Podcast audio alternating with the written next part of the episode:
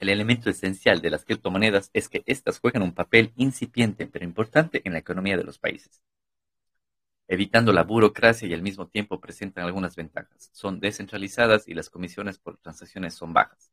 Es por esta razón que los migrantes de América Latina han encontrado un gran caso de uso con las criptomonedas, en especial con Bitcoin y Dash, eh, apostando de esta manera una forma innovadora y económica para ayudar a sus seres queridos y al mismo tiempo contribuir al crecimiento económico de sus países de origen.